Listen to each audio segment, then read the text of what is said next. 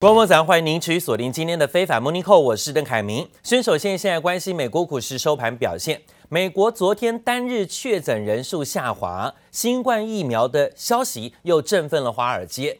美元跟油价反弹走高，那黄金出现回跌。美股呢是继续的冲高表现，特别是航空类股的起飞，还有苹果电脑股价吸收了标普跟纳斯达克指数再创历史新高。我们看到了道琼指数涨了三百七十八点，幅度有百分之一点三五，收在两万八千三百零八点。纳斯达克指数创新高，上涨六十七点，幅度百分之零点六，收在一万一千三百七十九点。标普指数涨幅也超过百分之一，也继续创高表现。费半指数呢止跌反弹，上涨二十一点，幅度接近百分之一，收在两千两百一十九点。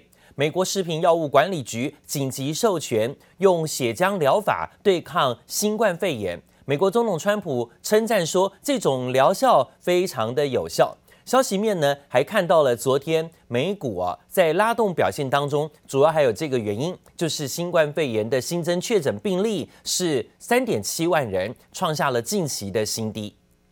And it has proven to reduce mortality by 35%.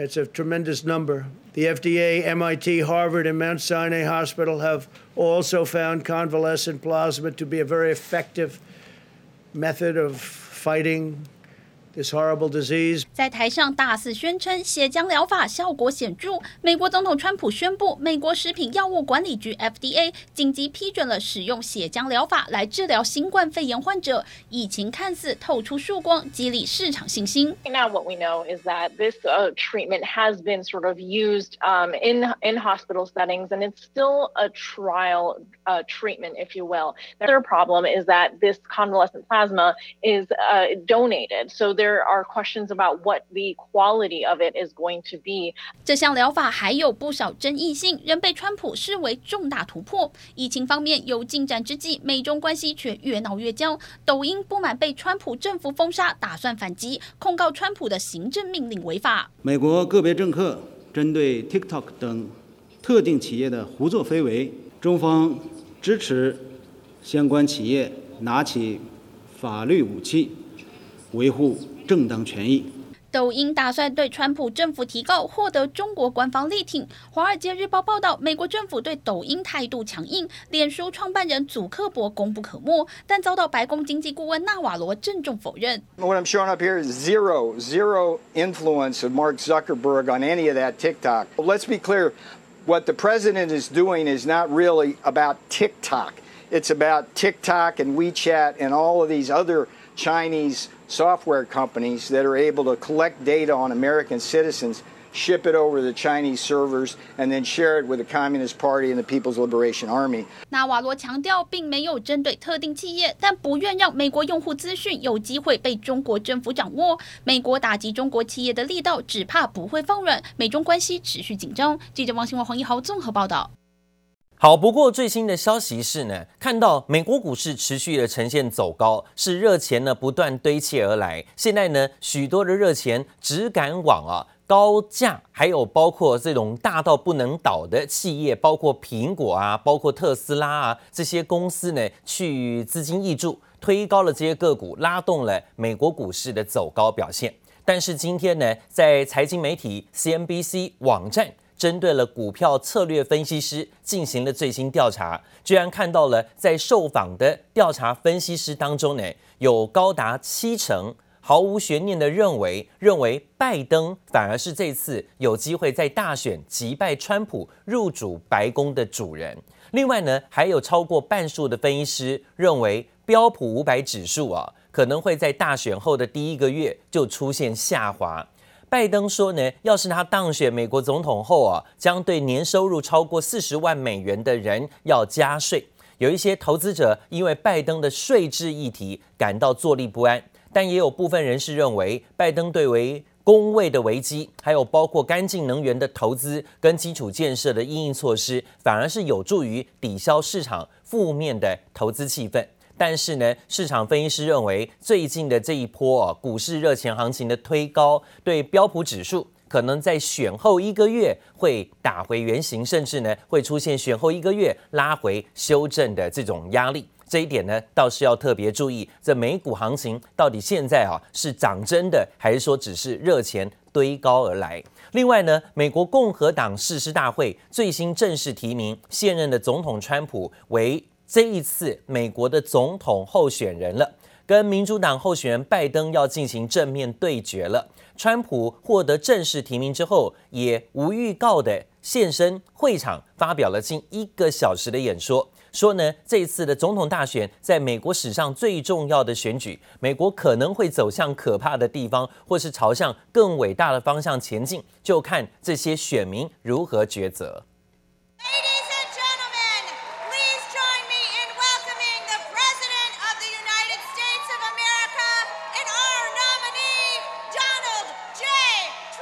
Now, if you want to really drive him crazy, you say 12 more years. Because we caught them doing some really bad things in 2016. Let's see what happens. We caught them doing some really bad things. We have to be very careful because they're trying it again with this whole 80 million mail in ballots that they're working on. We have to be very, very careful. Have to be very, very careful. And this time they're trying to do it with the whole post office scam. 好，民调现在呢是出现跟对手纠结纠责。现在呢看起来啊，在川普对于自己这次的总统大选到底能不能够顺利的连任，都还不是那么的笃定。所以现在呢还没开始选，就开始呢说要小心这一次的选举可能会有人作弊。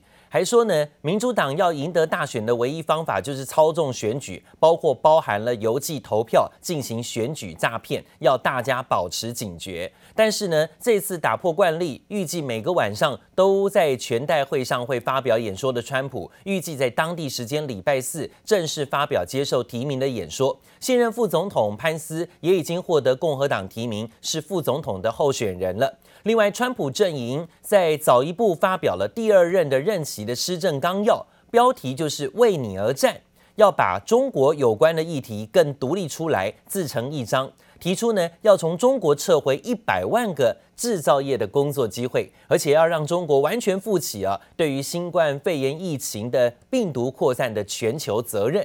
今天看到了，在现场齐聚了有三百多位的党代表，这是美国共和党的全代会正式登场。但是呢，登场的第一场只看到川普在台上演讲，请不到其他的大咖啊。而现场来的支持者几乎呢，很多都是出自于川普自家人、川普家族，甚至呢还传出啊，在这次的选举有许多的共和党同志已经倒戈，很多前共和党的议员现在。放弃川普，转挺拜登，这也是这一次特殊现象。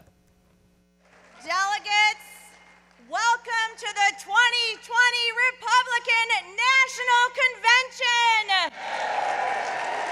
为期四天的共和党代表大会正式登场，三百多位代表齐聚一堂，就是要跟民主党的线上党代表大会互别苗头。与会代表事前都通过病毒检测，会场的座位也保持社交距离，但不是所有人都有戴上口罩。Our party is unified, our supporters are energized, and now we will go forward confident in our cause of re-electing President Trump and Vice President Pence in 70 days from now. 说到川普，现场士气高昂，响起欢呼声。除了非裔参议员斯科特打头阵发表演说，还有美国驻联合国前大使海利，以川普的长子小唐纳川普也排定上台。其实每天都有川普的子女轮番上阵，包括刚从哈佛法学院毕业的蒂芬妮、第一千金伊凡卡都要帮川普助阵，还因此被酸说是大咖缺阵，得全靠家人撑场面。Can you give us some insight? Yeah, I think we're going to have more of it as live than what they did. I think it's pretty boring when you do tapes. I'm going to go live. 川普打破惯例，每晚会议结束前都会露面，等同于天天开讲。预计到周四全代会最后一天晚上，川普会在白宫发表提名演说，才画下句点。其实川普还找来谁是接班人王牌制作，要将这次的全代会打造成热闹、最具川普风格的政治实境秀。Key White House advisor Kellyanne Conway announced late on Sunday she is leaving the Trump administration to make more time for her family. In a statement released on Twitter, Conway called her time at the White House, quote, heady and humbling. 不过就在全代会登场前，号称史上最强川普捍卫者的白宫顾问康威突然宣布要离职，只待到月底。康威四年前负责操盘，力助川普入主白宫，成为史上第一位打赢总统选战的女总干事，不论何时都忠诚的上节目替川普辩护。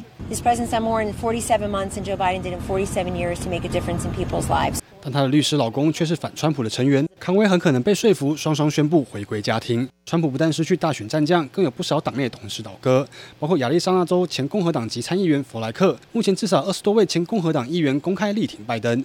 而在共和党大会前一天，川普竞选团队已经抢先公布连任后的十大领域施政纲领，其中包括要终止对中国的依赖，继续打出反中牌，提振选情。杰林波杨奇华综合报道。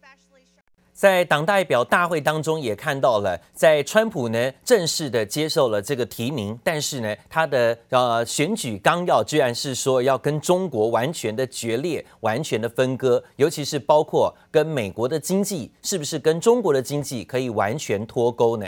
中国外交部部长王毅连日走访各国，不断的利用场合向美国喊话。最新说呢，中美脱钩不可行也不合理，不仅背离市场经济规律，违背企业意愿，也一定会像回力标一样，最后伤及到自身利益。到时候呢，美国根本就是割舍不了在中国的利益，还有包括中国的商机。You're asking a second question. Would you ever just decouple, not do business with China? Because, you know, we don't have to. And what's the answer? Well, it's something that if they don't treat us right, I would certainly, I would certainly do that.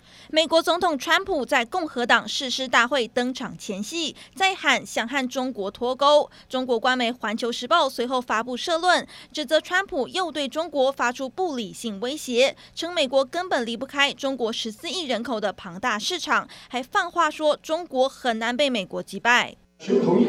正好单边制裁。这一份法案更是蛮不讲理。试问世界公理何在？国际法权威何在？美国的信誉何在？不仅自己不守法，还要求其他国家也不守法，甚至还扬言要制裁守法的国家。天底下哪有如此荒唐？先前不断反对美中脱钩的中国外交部长王毅，连日来出席活动时都趁势向美国喊话，痛骂如果美方出尔反尔，试问还有哪个国家敢和美国签署协议？中国的崛起不可避免，所以我们是一直在跟他讲，这个中国不会不会取代你。路透社分析，一旦美国科技和中国制造业脱钩，最后可能导致美国半导体、电信业受到冲击，中国也将降低对进口石油和天然气依赖，甚至意外有利于人民币，因为北京致力推动软体晶片，甚至自家卫星导航系统的在地化，打造自我维持的科技生态系，有助于人民币凭借本身实力升值，不必靠对美元贬值。There's a, a movement afoot. To completely decouple our economies, basically saying that American companies should not do any business in China.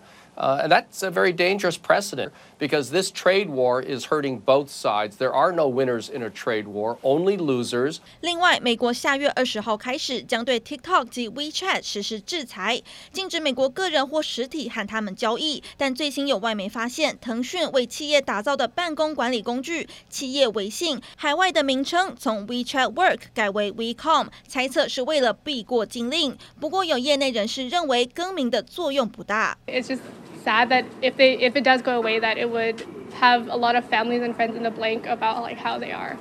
甚至有旧金山一群美籍中国裔律师请求美国法官阻止川普政府执行对 WeChat 禁令，认为这会影响工作以及和中国亲友联系。TikTok 方面，母公司字节跳动发出至今为止最强烈声明，正式将在本周以不遵循正当法律程序，试图强行介入商业公司谈判为由控告川普政府，但因为有华为例子在前，想赢得官司几率微乎其微。这里是邓邦冠综合报道。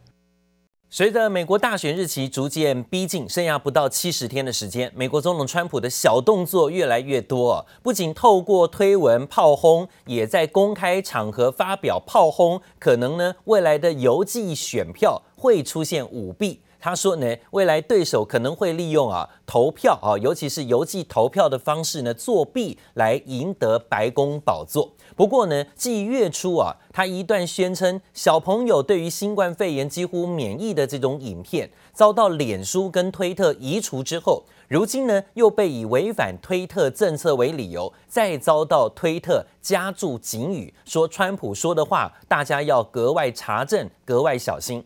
为了示警邮寄投票的后果，川普推文说这邮筒是个大骗局，而且没有经过防疫消毒啊，惨遭推特随即在这一则推文上加注警语，而这些支持者跟用户也因此不能对这一则推文按赞、留言或是转发推文了。川普的死对头就是众议院的议长裴洛西，则要大家别理会总统说什么，他痛批川普只是想要妨碍投票而已。看到了，在中美贸易大战，再打到现在的科技业的大战，现在看到是美国总统川普步步的都想把中国的科技业掐紧，然后逼到死路。